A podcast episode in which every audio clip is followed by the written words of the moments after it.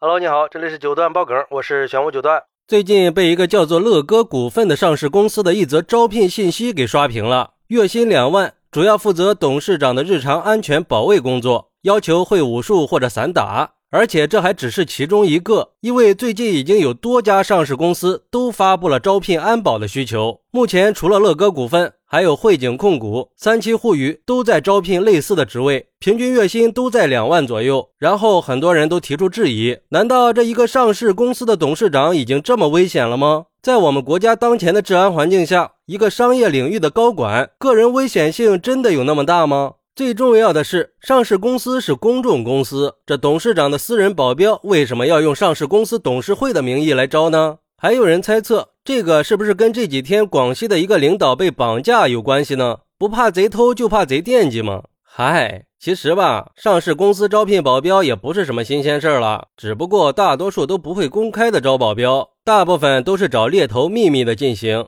而对于这个事儿，有网友就说了，在我看来，上市公司招聘保镖是完全没有必要的。我们国家是法治社会，而且社会治安也是非常好的，上市公司也都是要依法经营的。所以，只要董事长没有做什么违法乱纪的事儿，安全就是有保障的。而从上市公司的安保角度来说，有公司的保安人员来维持正常的秩序就可以了。根本就不需要给董事长单独配什么保镖，而且这是上市公司，公司的资产也不是董事长一个人的，那是全体股东的。如果你是私人老板，你花再多的钱去雇保镖，那就是另一回事了。难道只有你董事长一个人的安全需要保护吗？其他股东的安全就不用管了？还有网友说，这工资也太高了吧？要知道，如果在国企里想要月入两万，那得是个什么级别呀？除了一些基层的营销人员，因为他们的工资弹性比较大，是和效益挂钩的。效益好了，月入两万不成问题；但是效益不好的话，月入两百也是很常见的。而在国企机关里，大部分的员工工资也就是一个月六七千的水平。想要月入两万，那必须要做到部门副总以上的级别。如果是在私企工作，想要一个月到手两万，起码得是一个部门的小头头吧，比如说部门经理啊什么的。不过，对于这个说法，底下有网友回复说：“这个说法让我想起了以前白领吐槽农民工的工资高。但是你有没有想过呀？你有你的空调屋，我有我的日光浴，你有各种节假日，我连生病都要上班，就怕耽误一天。你靠脑子赚钱，我靠体力赚钱。职业它没有高低贵贱之分，工资都是和付出成正比的。”三百六十行，行行出状元嘛！而且我还觉得这两万的工资有点低了。要知道，大部分的保镖负责的工作可不只是保护老板的安全，还要担任司机、私人助理、秘书这些很多工作的。而且保镖遇到任何危险，那都是要挺身而出的，要豁出性命的。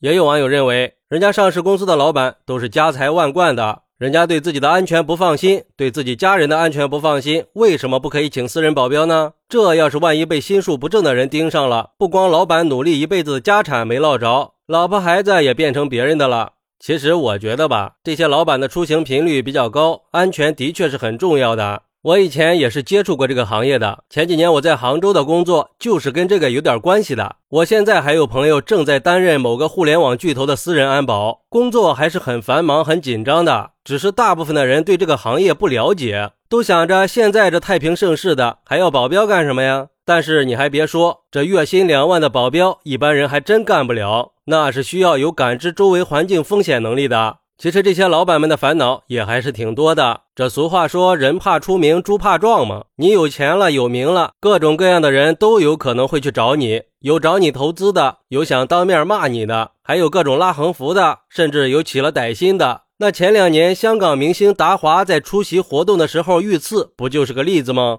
那些成功人士在演讲的时候被泼水、扔瓶子的事儿，不是也有吗？另一方面来说，这些老板可不是一直都在国内的，有时候去到一些治安不太好的国家，确实是比较危险的。要知道，对于一个上市公司来说，如果老板出事了，公司的经营也会面临巨大的风险和混乱，这能不小心吗？只不过像这种公开招聘保镖的，我觉得大多数的老板都不会这么做，更多的还是用猎头的形式吧。好，那你是怎么看待上市公司老板招聘保镖的呢？快来评论区分享一下吧，我在评论区等你，拜拜。